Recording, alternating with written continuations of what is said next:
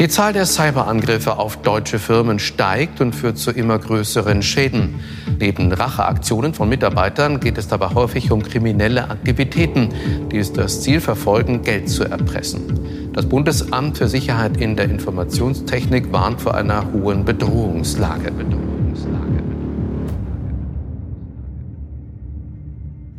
Heute widmen wir uns einem der spektakulärsten digitalen Raubzüge der vergangenen Jahre. Der Tatort, die IT-Systeme des Autozulieferers Continental. Der Täter, eine Gruppe Cyberkrimineller, die aus dem russischsprachigen Raum operiert. Die Hacker konnten sich wochenlang quasi unsichtbar in den Netzen des Unternehmens bewegen und haben dabei eine schier unglaubliche Menge Daten abgesaugt. Experten sprechen gar vom größten Datendiebstahl der vergangenen Jahre.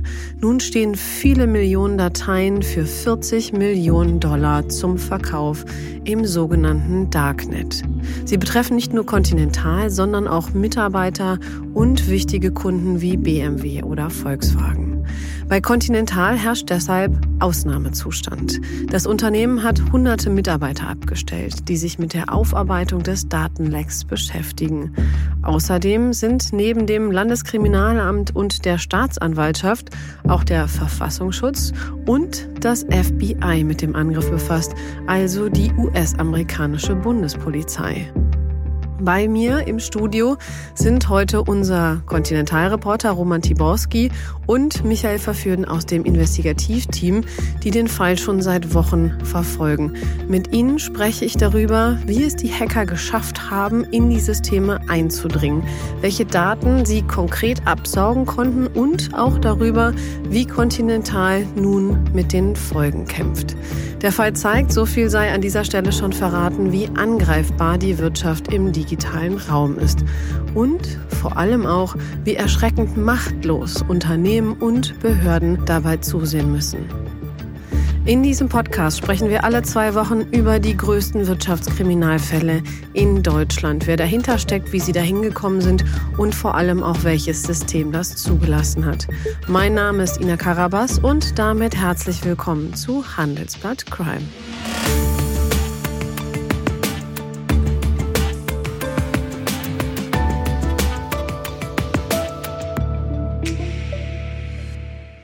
Hallo Roman, hallo Michael. Hallo Ina. Hi Ina, schön, dass wir hier sind. Roman, lass uns äh, bei dir beginnen. Ich hatte das in der Anmoderation ja schon gesagt. Du berichtest seit Jahren über Continental. Vielen sagt die Firma vor allen Dingen was, weil sie den Aufdruck auf ihren Reifen kennen, aber das ist natürlich noch ein viel größerer Konzern dahinter.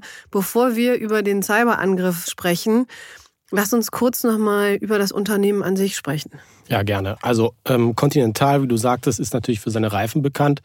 Aber Continental stellt nicht nur Reifen her, also um mal grob äh, zu sagen, ähm, Conti ist im DAX notiert, macht einen Umsatz von fast 40 Milliarden Euro und ist damit der drittgrößte Autozulieferer der Welt. Und äh, der Konzern arbeitet eigentlich mit allen Autobauern zusammen, also auch Volkswagen, Mercedes, BMW, Tesla oder dieser Markenverbund Stellantis. Und äh, mit Reifen ist Conti groß geworden, ist das Traditionsgeschäft. Äh, später kamen noch Autokomponenten wie Bremsen, Steuergeräte und Displays im Innenraum hinzu. Und äh, das Zukunftsgeschäft für Continental ist äh, der Softwarebereich. Da sind die sehr aktiv und beim ähm, Softwarebereich äh, arbeiten die mit vernetzten und automatisierten Fahren und da ist so ein Cyberangriff natürlich besonders heikel. Das heißt also, Conti ist, das kann man so sagen, einer der größten Automobilzulieferer in Deutschland. Genau, richtig. Also äh, im Grunde genommen gibt es drei große, Bosch, ZF und Conti. Und ähm, da ist halt Conti die Nummer drei. Mhm. Und äh, bei Continental ist es noch so, man muss halt sagen, dass die schon lange unter Druck stehen, ähm, weil dieses Zukunftsgeschäft, also das mit dem automatisierten Fahren und der Software, mh, das schreibt schon seit Jahren rote Zahlen, obwohl da sehr viel investiert wird. Und äh, das Vertrauen des Unternehmens auch angekratzt, weil es immer noch nicht geklärt ist, welche Rolle sie bei der Dieselaffäre gespielt haben. Da gibt es auch noch äh, Verfahren, die laufen. Und zuletzt sind noch Manipulationen bei Klima- und Industrieschläuchen bekannt geworden. Das klingt alles gar nicht so gut für Conti. Jetzt muss man natürlich dazu sagen, die Automobilindustrie hat sehr stark auch unter den Lieferkettenproblematiken im vergangenen Jahr gelitten.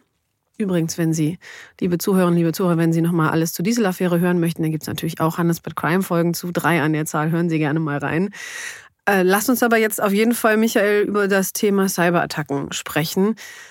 Wir alle hören das seit Jahren. Cyberattacken sind eigentlich gar nicht ungewöhnlich. Also, dass sie angegriffen werden, das konnten Sie vorher wissen.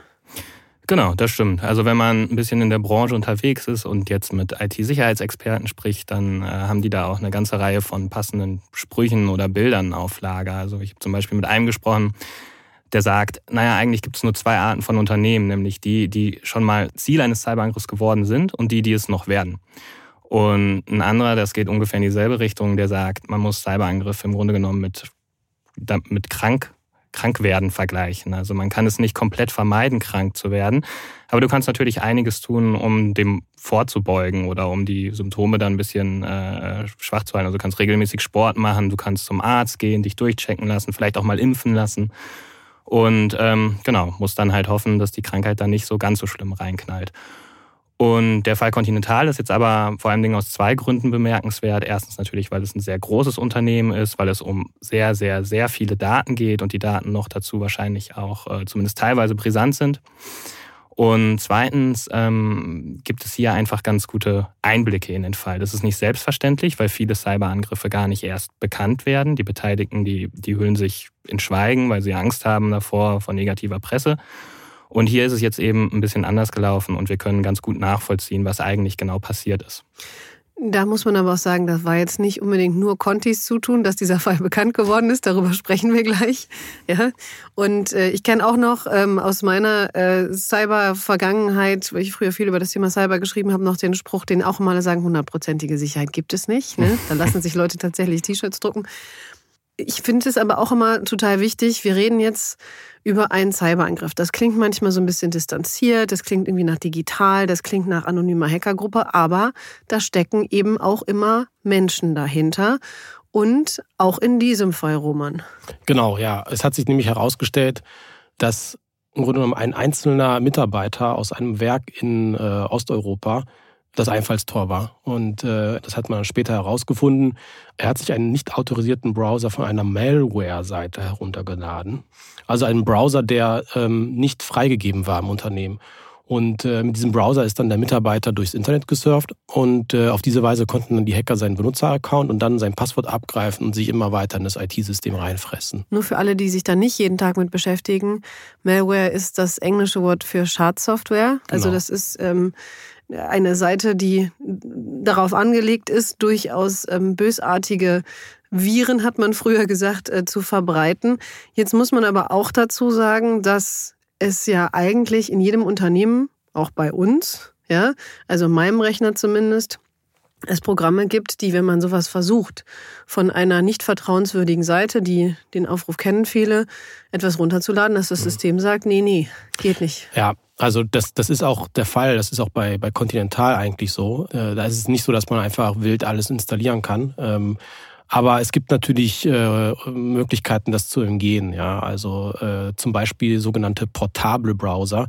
Die kann man auch nutzen, ohne sie zu installieren. Naja, es gibt aber auch noch die Möglichkeit, dass es zum Beispiel dieser Mitarbeiter einer war, der entsprechende äh, Rechte hatte um alle möglichen Programme zu installieren. Ähm, wir haben natürlich Continental gefragt, wie das äh, sein kann, dass da jemand einen Browser installiert hat bzw. nutzen konnte, der nicht autorisiert war. Aber das Unternehmen wollte das nicht beantworten. Okay, also es könnte immer noch sein, dass er sogenannte Admin, also Administrationsrechte hatte. Genau. Das ist noch nicht so ganz klar. Oder ob er einfach wirklich ein paar falsche Klicks gemacht hat und dann war es um ihn und um das Unternehmen geschehen, hätte ich was gesagt, zumindest was das Thema Datensicherheit in dem Moment angeht. Natürlich zum Glück nicht das ganze Unternehmen. Michael, wie ging es dann weiter? Ähm, man kann das als so eine Art Dominoeffekt beschreiben. Also die Hacker sind dann mit den Daten dieses Mitarbeiters in die Netze eingedrungen. Das war Anfang Juli. Und ähm, man hat dann später nachvollziehen können, dass sie sich, jetzt vereinfacht gesagt, von IT-System zu IT-System bewegt haben und immer wichtigere Accounts aus dem Firmennetzwerk gekapert haben sozusagen. Und parallel haben sie noch was anderes gemacht. Sie haben nämlich die Daten abgesaugt, jeweils in dem System, in dem sie sich gerade befunden haben. Und am Ende, das ist dann später rausgekommen, ähm, waren das dann 40 Terabyte. Das ist echt unglaublich viel. Also vielleicht konnten die ihr Glück gar nicht glauben, dass, es, dass sie immer weiter kamen. Ihr habt auch mal ausgerechnet, damit man das mal so ungefähr vergleichen kann, wie viel 40 Terabyte. Auch das ist, das ist ja irgendwie immer so eine Zahl. Das klingt groß, aber wie viel es ist, weiß man nicht genau.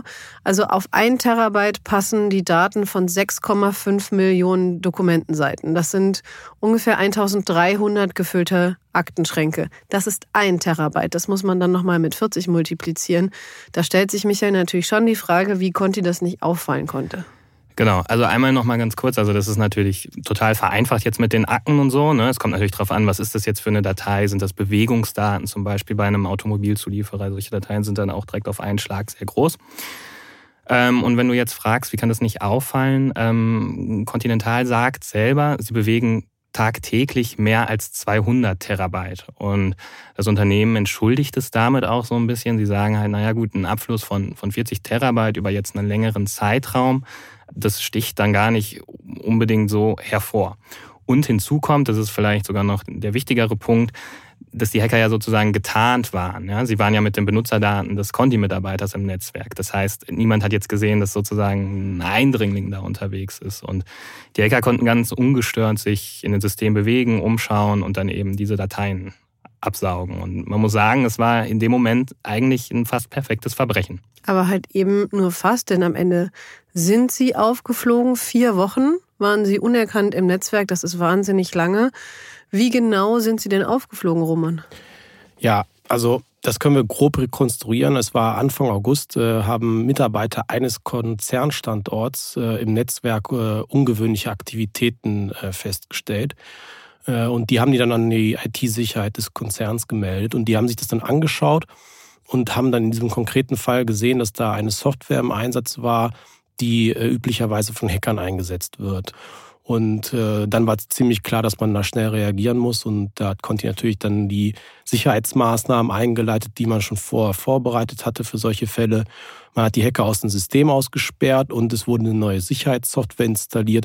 Und äh, alle Mitarbeiter im Konzern mussten äh, ihre Passwörter ändern. Und am 24. August hat dann Conti diesen Vorfall auch selbst bekannt gemacht. Und ich habe die Pressemitteilung mal mitgebracht und wir lesen jetzt mal die ersten beiden Sätze daraus vor. Im Rahmen eines Cyberangriffs haben Angreifer Teile der IT-Systeme von Continental infiltriert. Diesen hat das Unternehmen Anfang August selbst festgestellt und daraufhin abgewendet. Ja, in der Pressemitteilung wurde dann noch betont, dass der Betrieb zu keinem Zeitpunkt eingeschränkt war und dass Conti die volle Kontrolle über die Systeme habe und dass der Konzern die zuständigen Behörden eingeschaltet hätte. Und äh, Grundtenor der Meldung war also, wir haben den Angriff entdeckt und abgewehrt, alles ist unter Kontrolle und äh, die wenigen Medien, die das damals aufgegriffen haben, haben auch nur eine kurze Meldung dazu rausgebracht.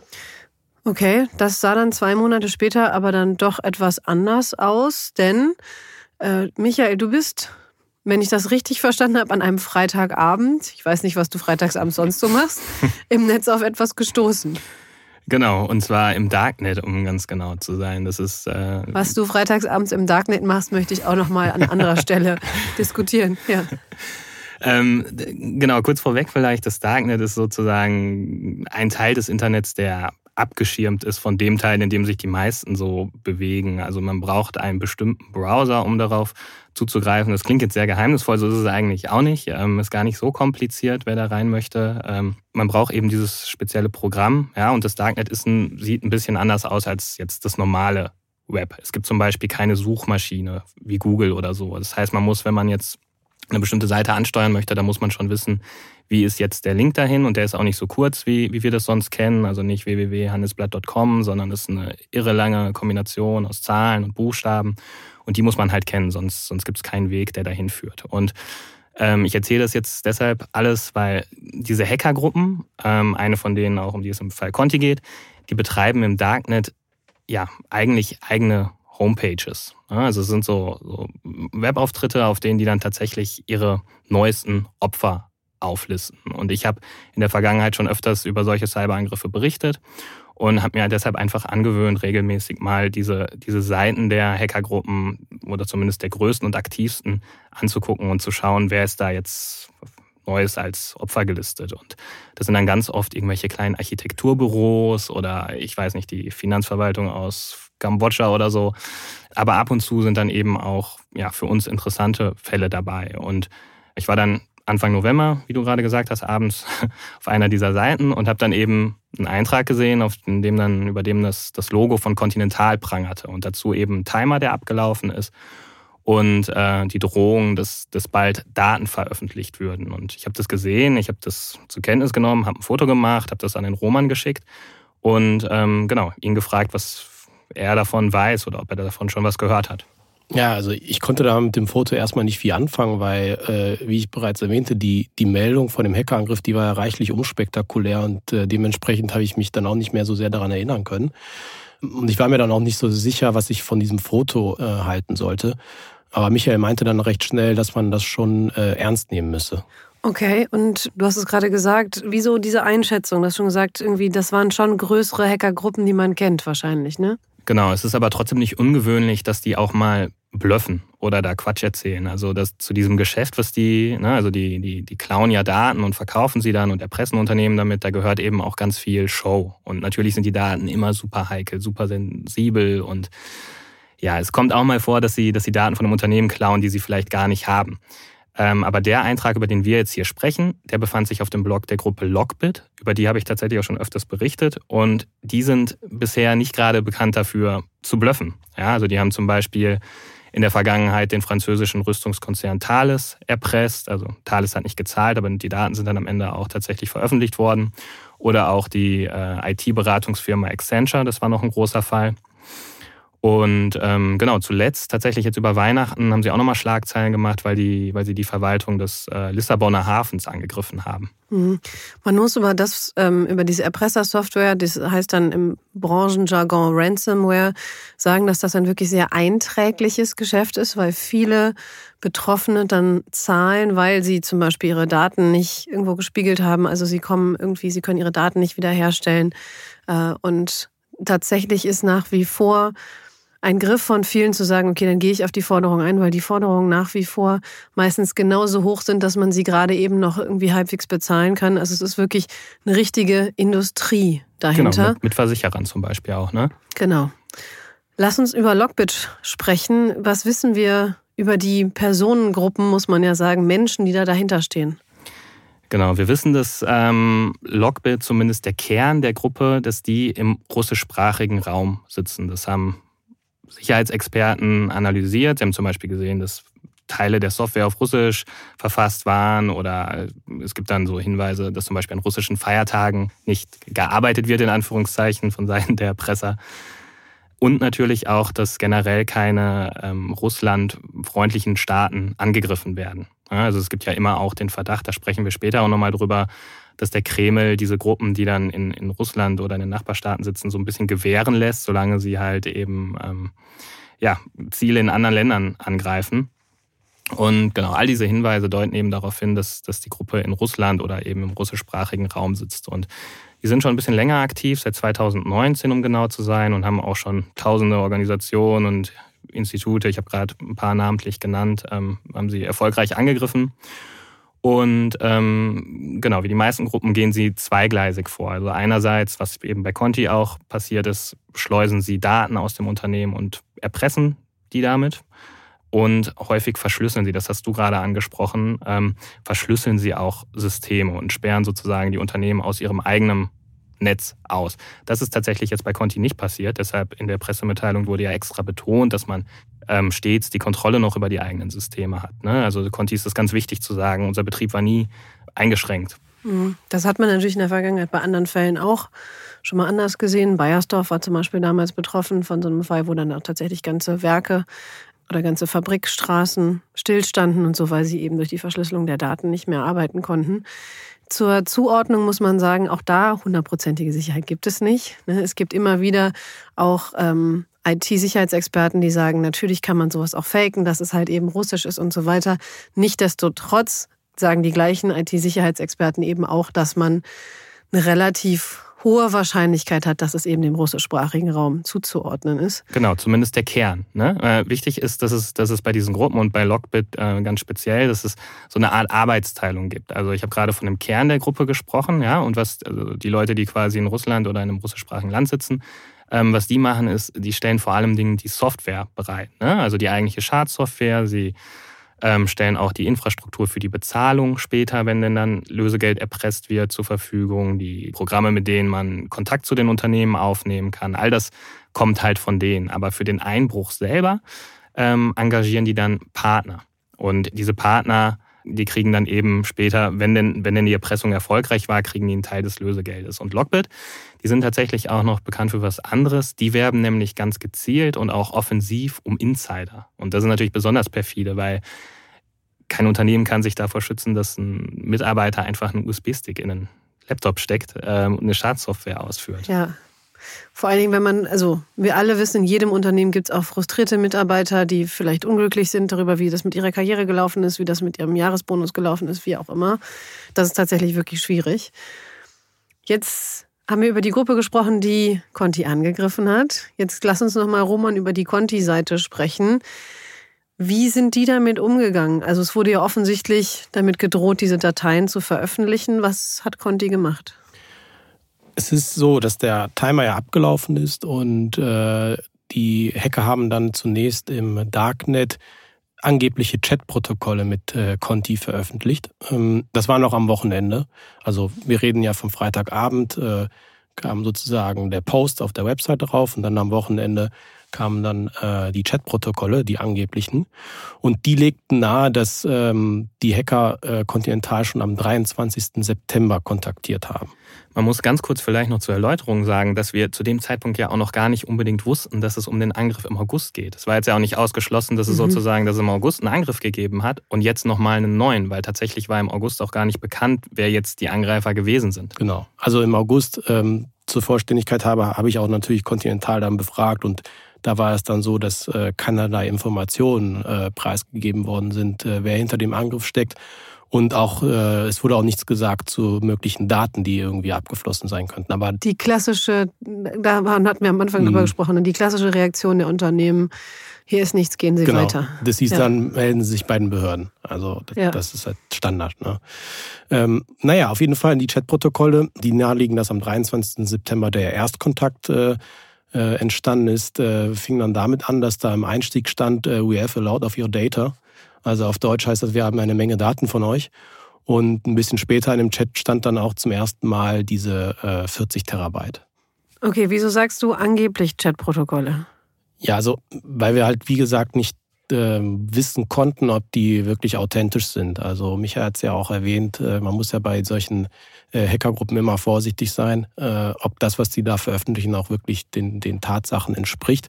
Und Continental hat auch nie offiziell bestätigt, dass diese Chatprotokolle echt sind, aber inzwischen wissen wir, dass sie echt sind.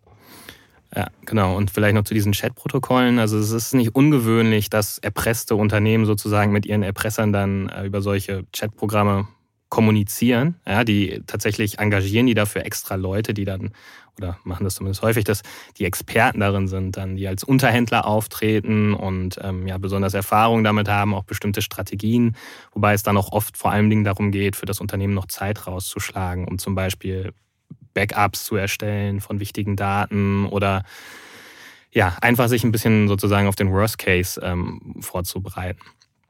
Oder auch diese Versicherer die äh, beschäftigen auch Leute, die in solchen Verhandlungen mit unterwegs sind. Und wenn dann tatsächlich am Ende das Ergebnis sein soll, dass Geld gezahlt wird, dann versuchen die natürlich auch den Preis noch zu drücken, ist klar. Und jetzt in den Chats mit Conti, da sehen wir dann tatsächlich auch, dass der Unterhändler dann ähm, erfragt, welche Beweise gibt es denn dafür, dass ihr überhaupt diese Dateien gestohlen habt? Und wir wollen jetzt ein paar Pfade zu Belegdateien sehen, damit wir überhaupt wissen, dass es authentisch ist. Zwischendurch sagt er dann, er muss jetzt eine Vorstandssitzung einberufen, um damit das Management irgendwie beraten kann. An einer Stelle fragt er tatsächlich auch nach Garantien für den Fall, dass Lösegeld gezahlt wird, wobei in diesem Chatprotokoll noch keine Summe steht. Ähm, das ist vielleicht auch nicht ganz unwichtig. Und Lockbit antwortet dann, ich habe es nicht mehr Wort für Wort in Erinnerung, aber sie sagen dann irgendwie, naja, wir also die Garantie sozusagen, wir versprechen euch, dass wir alle Daten löschen und niemand wird hiervon erfahren und, und stillschweigen und alles wird gut. Und äh, ja, ob das jetzt im Fall Conti auch Zeitspiel war oder ob man tatsächlich überlegt hat, ein Lösegeld zu zahlen, können wir jetzt nicht beurteilen. Wir haben Conti natürlich gefragt. Conti schwört, es wurde kein Geld gezahlt und wir würden auch niemals, wir wollen das nicht unterstützen und äh, genau, kein Geld geflossen. Und äh, zurück zu den Chatprotokollen. Ende Oktober reagiert Conti irgendwann nicht mehr. Die Hacker werden dann so ein bisschen ungeduldig und sagen, hey, ne, jetzt irgendwie müsst ihr innerhalb der nächsten drei Tage und wenn ihr jetzt nicht, dann äh, morgen und so weiter. Und ganz am Ende kündigen sie dann an, jetzt bereiten wir die Daten zur Veröffentlichung vor. Und das ist dann quasi, also wenige Tage später ist dann eben dieser Eintrag im Darknet erschienen, über den wir gerade gesprochen haben. Mhm. Äh, zur Vollständigkeit muss man nochmal sagen, dass natürlich Conti auch sagt, ja, also wer weiß, warum Conti das gesagt hat, aber ich sage, dass natürlich das Bundesamt für Sicherheit in der Informationstechnik und auch die Landeskriminalämter und so sagen, immer sagen, man soll auf keinen Fall zahlen, eben um dieses System nicht zu unterstützen. Und ähm, das gehört natürlich der Vollständigkeit dazu, dass die, die offizielle Empfehlung eh wirklich immer ist, nicht zu zahlen. Zurück zu dem Fall. Ihr habt also jetzt diesen Eintrag gesehen und ihr wusstet ja von diesen Chat-Protokollen nicht, ob sie echt sind. Ne? Das ist ja relativ leicht auch zu fälschen, muss man sagen. Wie habt ihr da weitergemacht, Roman?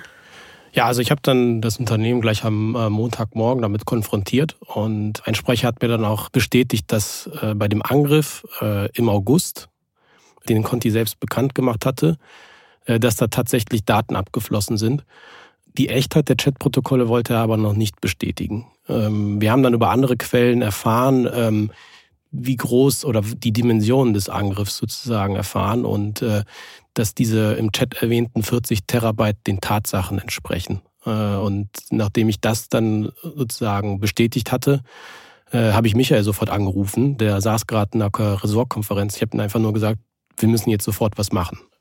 Okay, sofort was machen, kann ich verstehen, denn kurz darauf hat Lockbit für die Daten einen Kaufpreis von immerhin 50 Millionen Dollar aufgerufen. Das ist auch für Großkonzern und für alle anderen wirklich viel Geld.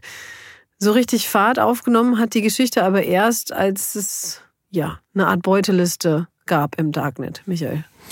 Genau, die kam eine Woche später. Wir, das muss man dazu sagen, wir haben in diesen, also in dieser Woche ähm, eine erste Geschichte veröffentlicht. Wir haben dann noch eine zweite Geschichte gemacht, in der es darum ging, dass die, die Staatsanwaltschaft auch an dem Fall dran ist.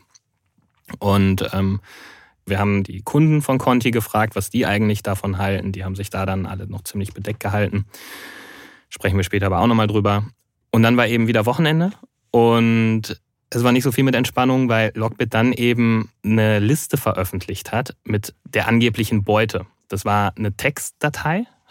Also ich weiß nicht, wer von, also ne, wer schon mal eine Textdatei aufgemacht hat, der weiß, dass die in der Regel sehr klein sind.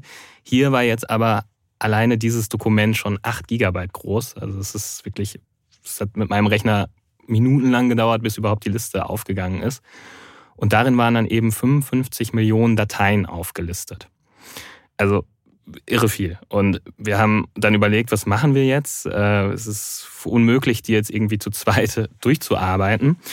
Und wir haben uns dann dafür entschieden, sozusagen nach Stichworten zu suchen. Dann haben wir das Wochenende eben, ja, unterschiedliche Begriffe eingegeben und geschaut, was eigentlich so in dieser Liste drinsteckt. Und äh, ich meine, 55 Millionen Dateien, das äh, ist wirklich viel. Vielleicht nochmal so, damit man sich das vorstellen kann. Wie sah das aus? Das ist jetzt ja wahrscheinlich keine gut gepflegte Liste gewesen sondern wie, also ist das ein Zahlenwust mit ein paar Stichwörtern dazwischen? Wie genau sieht das aus? Es ist im Endeffekt ist eine Zeile eine Datei und man ist genauso wie wenn man jetzt auf seinem Laptop unterwegs ist und man klickt jetzt ein Foto aus dem letzten Sommerurlaub an, dann sieht man oben ja den Pfad ne, auf Laufwerk C oder so und dann äh, der, kommt der Benutzername und dann Slash Urlaubsfotos oder so. Und so sah das eben auch. Diese Pfade waren natürlich sehr lang, weil die dann zum Teil ähm, dann stand der Name vom Abteilungsleiter darin und dann von der nächsten Person und, und, und ganz viele Unterordner und so. Also man musste dann tatsächlich, es war sehr viel Arbeit, diese Pfade zu analysieren.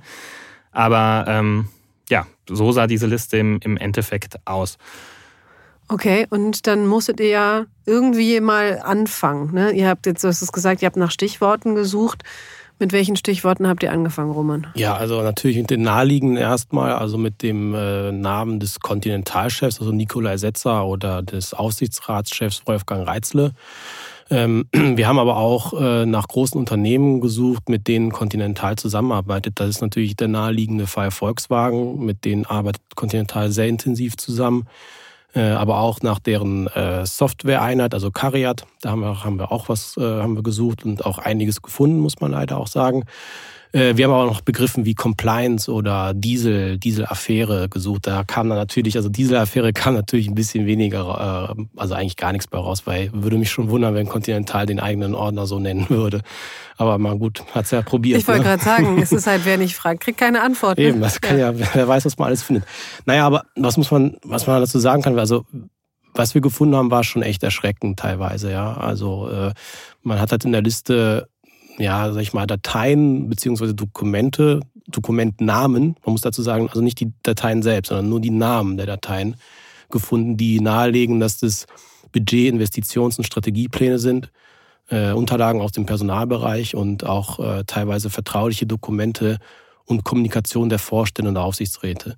Wie gesagt, wir konnten da nicht reingucken, nur die Dateinamen legten das nahe. Und äh, wir haben dann die Dateiliste später ein bisschen genauer analysiert, also auch nach Dateitypen. Und dabei kam dann zum Beispiel raus, ähm, dass diese Dateiliste unter anderem vier Millionen Excel-Dateien enthält und über 250 Dateien mit den Endungen MSG oder EML, also E-Mails. Ja. Und das wird später nochmal eine, eine Rolle spielen. Ja, und neben diesen, neben diesen ganzen geschäftlich brisanten Sachen, also man muss das nochmal betonen, wir mussten jetzt, unsere Arbeit war sozusagen, sich den Dateipfad anzugucken und darauf zu überlegen, was ist das? Was, also, oder was könnte dahinter stehen? Und weil wir können die Datei ja nicht öffnen, weil sie, wie gesagt, gar nicht online sind. Aber ähm, manchmal war das, ist es klar, ne? Also wenn dann irgendwie Brief an von Person X an Person Y oder so, dann kann man sich schon denken, man weiß natürlich nicht, was drinsteht. steht. Aber manchmal war das eben auch ein bisschen kniffliger. Ähm, klar schien es oft bei äh, Personaldaten und die fanden wir auch ja, besonders beunruhigend. Also es gab zum Beispiel, wenn man jetzt das Stichwort, wir haben nochmal nachgeguckt, wenn man jetzt nach dem Stichwort Abmahnungen sucht in dieser Liste, dann kriegt man tatsächlich 1300 Treffer. Und das sind dann zum Teil Dateien, die, die, die, da kann man vermuten, dass dahinter die eigentliche Abmahnung ist. Und das finde ich deshalb so krass, weil wirklich die Klarnamen mit in dem Dateititel drinstehen und der Grund der Abmahnung. Also da gab es dann zum Beispiel eine Datei, die hieß Abmahnung Max Mustermann Drogenkonsum. Und da stand natürlich nicht Max Mustermann. Da stand natürlich nicht Max Mustermann, mhm. aber ich mhm. möchte jetzt ja, ja. natürlich auch niemanden ja. bloßstellen. Ja, oder es gab auch Alkoholkonsum oder rassistische Beleidigung. Rassistische Beleidigung, nicht, Maske nicht getragen am Arbeitsplatz und so ähm, zu spät kommen, alle möglichen Gründe. Und ich, das, also das kann natürlich niemand wollen, dass jetzt äh, irgendwelche Cyberkriminellen diese Dateien haben und möglicherweise sogar ins Netz stellen. Ne? Also wenn ich mich irgendwann irgendwo nochmal bewerben möchte oder so. Ähm, genauso heikel fanden wir aber, dass wir auch äh, Dateien gefunden oder Dateinamen gefunden haben, die darauf hindeuten, dass es um, um Scans von Personalausweisen, von Geburtsurkunden oder Gehaltsbriefen geht. Und solche Datensätze muss man sagen, also wenn man jetzt ein bisschen länger im Darknet unterwegs ist, die werden auch in anderen Foren für echt viel Geld gehandelt, weil die für Cyberkriminelle sehr viel Wert haben, weil die solche Dokumente und Informationen benutzen können, um ja, falsche Identitäten aufzubauen und dann eben unter deinem Namen oder dem Namen von Max Mustermann Leute zu betrügen oder, oder Fake Bankaccount zu eröffnen oder da wird aller mögliche Schmuh mit betrieben und ja, solche Datensätze sind wirklich viel Geld wert im Darknet. Also ich muss sagen auch genau, also sowas wie eine Geburtsurkunde, das ist schon ja, so die Spitze des Datenschutzes würde ich behaupten, weil mit einer Geburtsurkunde kann man wirklich viel Schindluder betreiben, fast noch mehr als mit Personalausweis. Jetzt habt ihr all diese Daten gefunden und das ist ja schon wirklich ein offensichtlich also riesiges Datenleck, das muss man ja sagen. Also Datenleck klingt positiv, aber Datenhack vor allen Dingen. Wie seid ihr damit umgegangen? Auch hier waren wir, also es lag nah angesichts der Menge der Daten und, und, und wie detailliert es war, dass es kein Quatsch ist. Ne? Aber auch hier mussten wir jetzt natürlich überprüfen, wie authentisch ist das. Und wie gesagt, wir haben die Dateipfade analysiert, wir haben geschaut, wir haben auch ein bisschen sortiert, wo geht es jetzt um, um Kunden, wo geht es um Mitarbeiter, wo geht es um das Unternehmen selbst und dann gefragt, wie können wir sicherstellen, dass wir quasi die richtigen Schlüsse daraus ziehen. Und ja, wir haben dann zum Beispiel nach den Namen der Mitarbeiter im Internet gesucht. Wir haben geschaut, passt das mit deren Position überein? Wir haben natürlich auch welche kontaktiert. Wir haben Conti-Geschäftspartner gefragt, hey, hier geht es um dieses Projekt, da haben wir nie was von gehört, was steckt denn dahinter und so. Und ja, aus den Antworten konnten wir ziemlich schnell schließen, dass es echte Dateien sein müssen. Und danach mussten wir jetzt für uns eine Auswahl treffen. Was, wenn wir jetzt eine Geschichte machen wollen, was ist unserer Meinung nach besonders relevant? Was ist rechtlich möglicherweise auch zu heikel? Ähm, wo laufen wir jetzt Gefahr, Betroffene bloßzustellen. Da gab es eine Menge zu bedenken und das haben wir dann gemacht und am Ende unseren Text geschrieben. Ähm, und ja, man muss sagen, die Dateien, die, da, die wir da erwähnt haben, das war dann natürlich ein krasses Destillat, von, ne, wovon wir dachten, das ist jetzt besonders wichtig. Ja, ich habe auf jeden Fall nochmal, als diese Dateiliste von uns, als wir die durchgearbeitet hatten, äh, grob muss man erstmal sagen, weil da haben sich ja praktisch die Ereignisse so ein bisschen überschlagen, äh, habe ich Quellen im Konzern kontaktiert und äh, gefragt, wie, wie der Konzern denn äh, auf diese Dateiliste reagiert hat. Und äh, man muss sagen, zu dem Zeitpunkt, an dem ich gefragt hatte, äh, war diese Liste schon seit vier Tagen im Darknet aufrufbar. Und über die Antworten war ich dann doch ziemlich überrascht. Okay, warum? Naja, also es hieß dann, ähm, dass der bislang vom Konzern dargelegte Kenntnisstand im Aufsichtsrat keine Besorgnis ausgelöst habe. So war praktisch ungefähr dieser Wortlaut und es schlug auch keiner Alarm. Ja.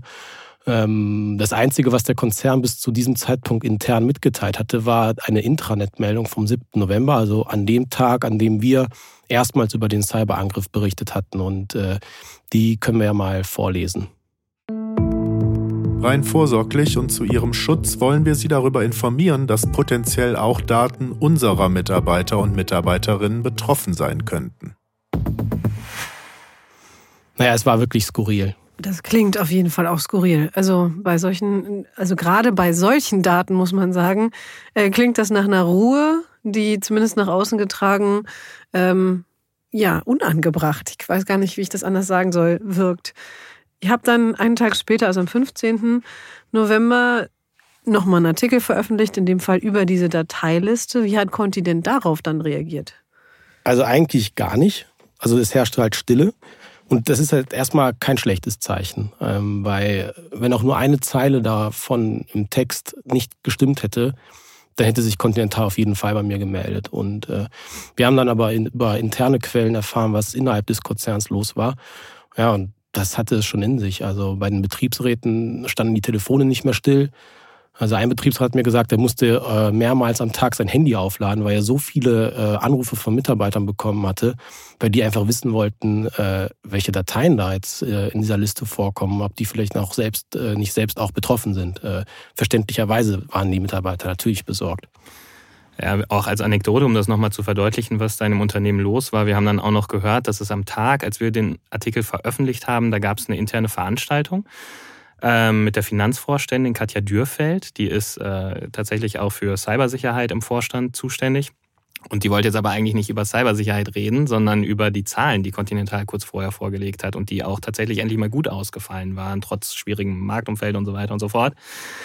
Und die äh, Mitarbeiter, die hatten natürlich jetzt überhaupt gar keine Lust, äh, über Zahlen zu reden, sondern die wollten sich vor allen Dingen ja, darüber informieren lassen, was da los ist, was das für eine Liste ist, was schreibt das Handelsblatt da und äh, sind meine Daten jetzt irgendwie auch in Gefahr. Ja, die Mitarbeiter haben dann Frau Dürfeld gefragt, äh, was das für personenbezogene Daten äh, sind, die die Kriminellen dort äh, erbeuten konnten.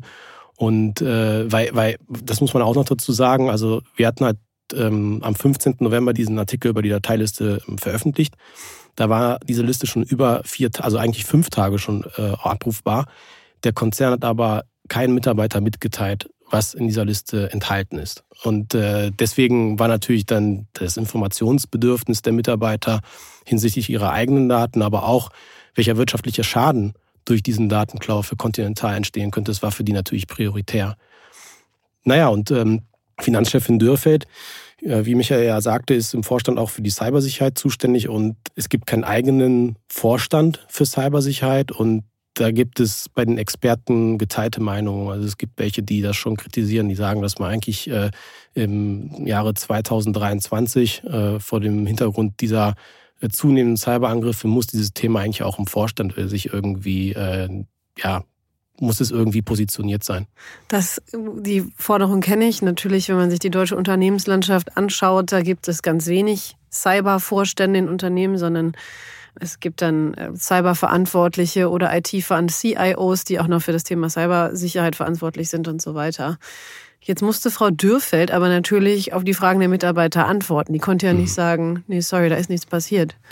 Ja, das hat sie nicht gesagt, aber trotzdem waren die Antworten doch ziemlich dürftig. Also im Grunde genommen haben die Mitarbeiter nur das zu hören bekommen, äh, was das Unternehmen äh, Ihnen, aber auch uns schon seit Tagen gesagt hatte, und zwar, dass möglicherweise personenbezogene Daten von Conti-Mitarbeiter betroffen sein könnten und dass die erstmal die eigene interne Untersuchung abwarten wollen äh, und erst nach Abschluss dieser Untersuchung könnten sie halt mehr sagen. Naja, dem Unternehmen hatte sich dann dadurch natürlich der Eindruck äh, breit gemacht, dass sie im Handelsblatt über den Cyberangriff mehr erfahren als durch den Konzern selbst. Ja, und obwohl, das muss man auch noch dazu sagen, Conti über dieselben Dokumente verfügt hatte, die auch uns vorlagen, wahrscheinlich sogar noch mehr. Ja. Äh, und ähm, die Arbeitnehmervertreter im Aufsichtsrat, die hatten dann halt auch genug gelesen ähm, und hatten noch am selben Tag dann äh, an den Aufsichtsratschef Wolfgang Reitzle einen Brief geschrieben. Und da hatten sie halt eben mehr Aufklärung gefordert. Und wir haben dann auch später erfahren, dass die Anteilseigner im Aufsichtsrat offensichtlich auch nicht gerade sehr ähm, zufrieden waren mit der Informationspolitik des Unternehmens zum Cyberangriff. Ja, das kann ich verstehen. Also vor allen Dingen gerade der Aufsichtsrat und natürlich auch der Aufsichtsratschef kann bei sowas ja nicht einfach zuschauen. Was hat dann Reitzle gesagt? Wie hat er reagiert? Also die nächste Aufsichtsratssitzung, die wäre eigentlich erst Mitte Dezember gewesen. Bis dahin. Und wir waren noch Ende November, ne? genau. um das jetzt nochmal zeitlich einzuordnen. Ja, Mitte, no Mitte November. Mitte November, mhm. genau. Und ähm, ja, bis Dezember wollte jetzt natürlich keiner, keiner mehr warten im Aussichtsrat. Unsere Berichte hatten da offenbar für einige Unruhe gesorgt. Und Reitzler hat dann eben Mitte November eine Sondersitzung einberufen. Und man, also man kann auch anders sagen, er hat den Vorstand jetzt zum Rapport gebeten. Und haben dann die Aufsichtsräte zumindest irgendwas erfahren in dieser Sitzung? Nicht viel, was nicht auch schon im Handelsblatt gestanden hat. Tatsächlich, es gab so ein, zwei neue Dinge. Also unter anderem war die Information, dass die Hacker äh, quasi vier Wochen lang unentdeckt in den Systemen unterwegs waren. Die ist jetzt, auch wir haben die da jetzt erst äh, erfahren, quasi dann über Ecken. Ja, das war vorher noch gar nicht so klar. Und äh, den Aufsichtsräten wurde auch noch mitgeteilt, dass man den sogenannten Alpha-Trigger ausgemacht hat, also das eigentliche Einfallstor für die, für die Hacker. Also eben jeden Mitarbeiter, der den eben schon genannten nicht autorisierten Browser genutzt hat. Genau. Die Conti-Mitarbeiter haben davon dann aber erst im Dezember erfahren. Continental hat später im Intranet ein Video veröffentlicht. Das konnten wir auch einsehen. Und dieses Video, das gehört zu der Reihe Ask the Expert. Das erscheint offenbar regelmäßig bei Conti im Intranet und normalerweise stellen da Ingenieure jetzt die neuesten Produkte des Unternehmens vor. Diesmal war da aber kein Ingenieur, sondern der IT-Sicherheitschef, der da geredet hat, der Herr Ahrens, Dirk Ahrens. Und der hat jetzt eben in dem Video erklärt, wie die Hacker in die Systeme gelangen konnten, wie der Konzern jetzt bei der Aufarbeitung vorgeht, dass Continental einen Krisenrat einberufen hat, externe Hilfe reingeholt hat, zum Beispiel Forensiker von KPMG und dass die jetzt eigentlich die ganze Zeit nicht viel anderes machen, als Roman und ich an dem Wochenende gemacht haben. Also natürlich reicht das bei denen nicht nur das Stichwort zu suchen, das ist klar. Ne?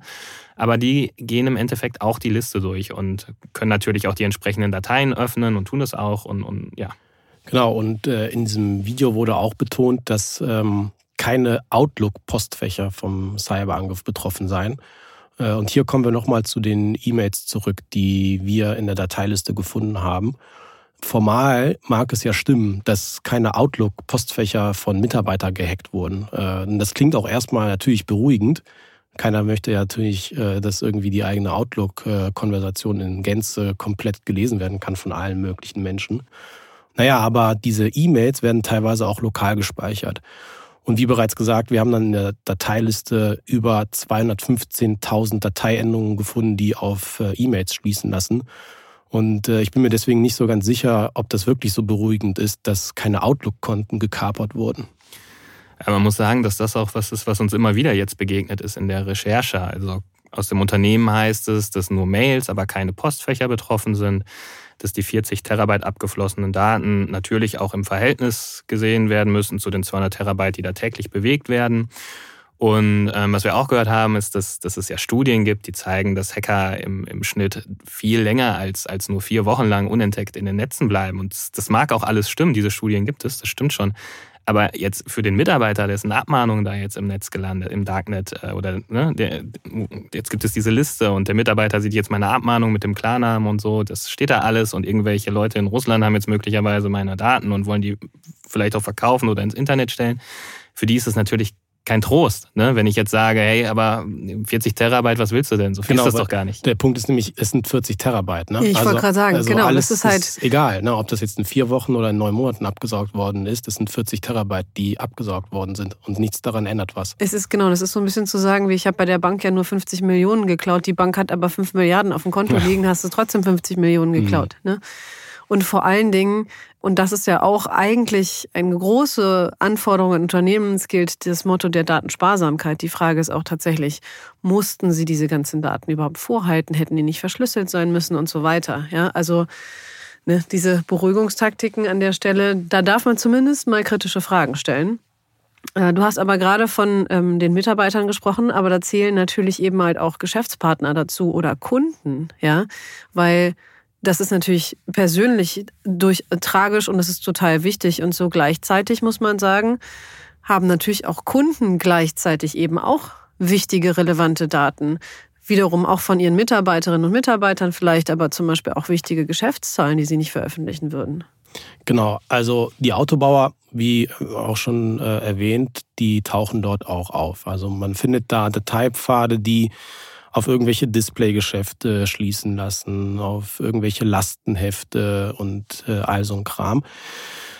Naja, wir haben die Autobauer befragt und die hielten sich ziemlich bedeckt. Ähm, die Standardantwort von allen lautete eigentlich, äh, wir stehen im Austausch mit Continental. Äh, das ist ja nicht weiter ähm, aufsehenerregend. Das wäre ja komisch, wenn sie nicht im Austausch ständen.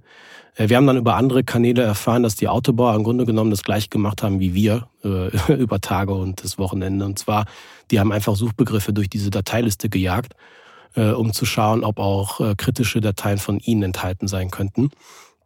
Und die sind auch unseren Informationen zufolge noch nicht durch damit. Also die arbeiten sich da weiterhin äh, durch diese Liste. Und unabhängig davon, ob da jetzt nun was Kritisches ist oder nicht, äh, es ist klar, dass ähm, so ein äh, Datenleck das Vertrauensverhältnis zwischen Continental und den Autobauern äh, nicht stärkt. Und das Vertrauensverhältnis leidet sowieso bereits schon äh, zwischen den äh, Autobauern und Conti wegen dieser äh, bereits erwähnten manipulierten Autoschläuche. Ähm, und äh, das wird Continental natürlich erstmal dieses Vertrauen über Jahre zurückgewinnen müssen.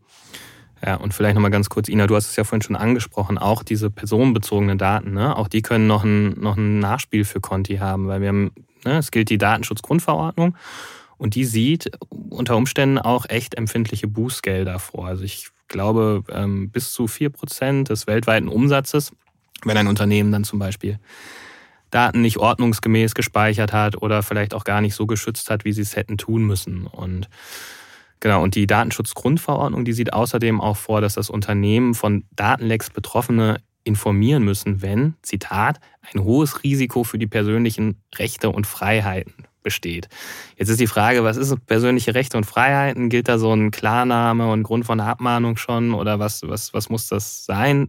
Tja, das ist wahrscheinlich Auslegungssache. Wir haben bei der Datenschutzbehörde angefragt, die sagen, die stehen mit Conti in Kontakt. Wir haben auch Conti gefragt. Conti hat versprochen, dass sie sich auf jeden Fall daran halten wollen. Aber man muss schon auch sagen, ne, selbst wenn, also wenn Sie sich wirklich dran halten wollen, bei 55 Millionen Dateien ist das eine Menge Arbeit. Ja, auf jeden Fall. Wir haben ja auch bei Conti dann äh, gefragt, wie das äh, aussieht. Äh, die haben uns den Ablauf dann erklärt. Es ist so, dass äh, die vom K engagierten IT-Forensiker von KPMG diese Dateiliste nach Priorität vorsortieren.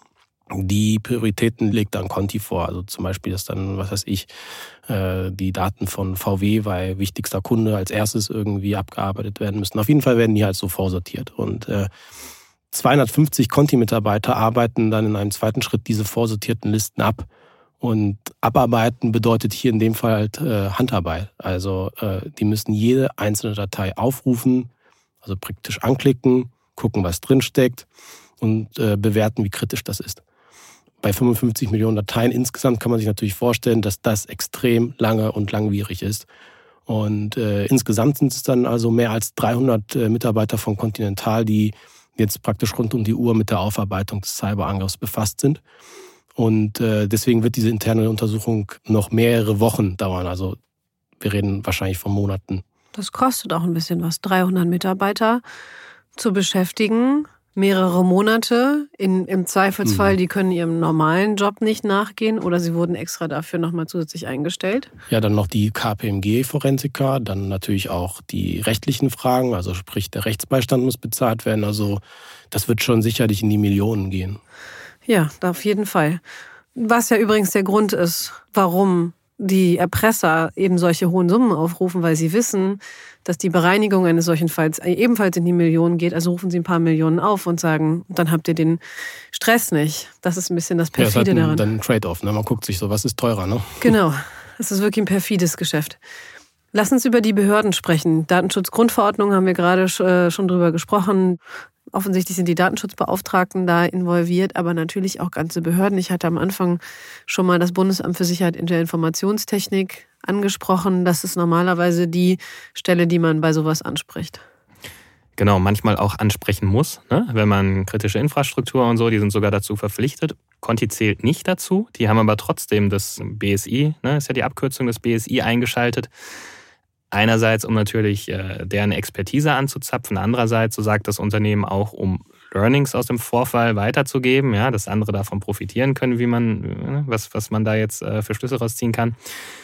Interessant ist aber, dass dann auch noch neben dem BSI, neben dem Landeskriminalamt, neben der Staatsanwaltschaft auch der Verfassungsschutz und auf internationaler Ebene auch das FBI mit dem Fall befasst ist, also die US-Bundespolizei. Was hat das FBI jetzt genau damit zu tun?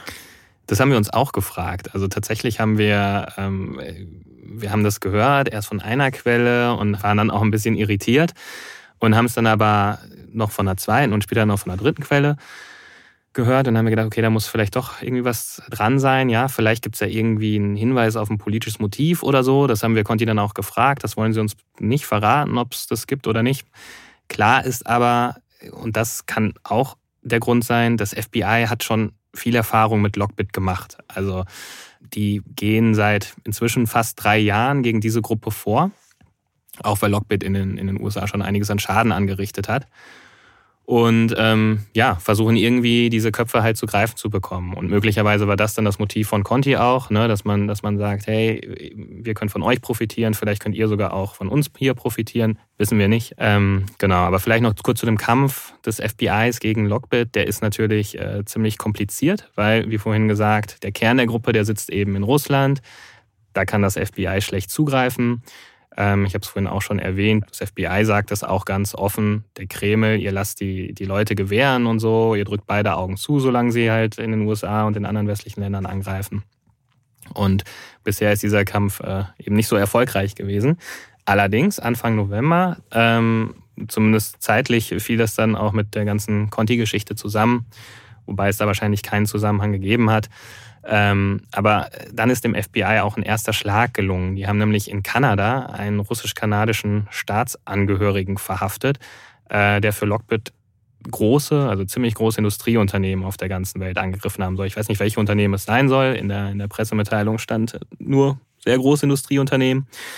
Und äh, dass die Beamten insgesamt acht PCs, 32 Festplatten und zwei Schusswaffen beschlagnahmt haben, genauso wie Kryptowährungen im Wert von 400.000 Euro. Also das war nochmal Stichwort Arbeitsteilung. Ne? Das war jetzt sozusagen keiner aus dem Kern der Gruppe, sondern eben einer dieser Partner, der für die Einbrüche dann gesorgt hat. Ich wollte gerade sagen, da sind nämlich 400.000 Euro ist gar nicht so wahnsinnig viel angesichts der Summen, die man da auch verdient, wenn man so ein Erpresser ist. Lass uns nochmal zurück zu Conti kommen.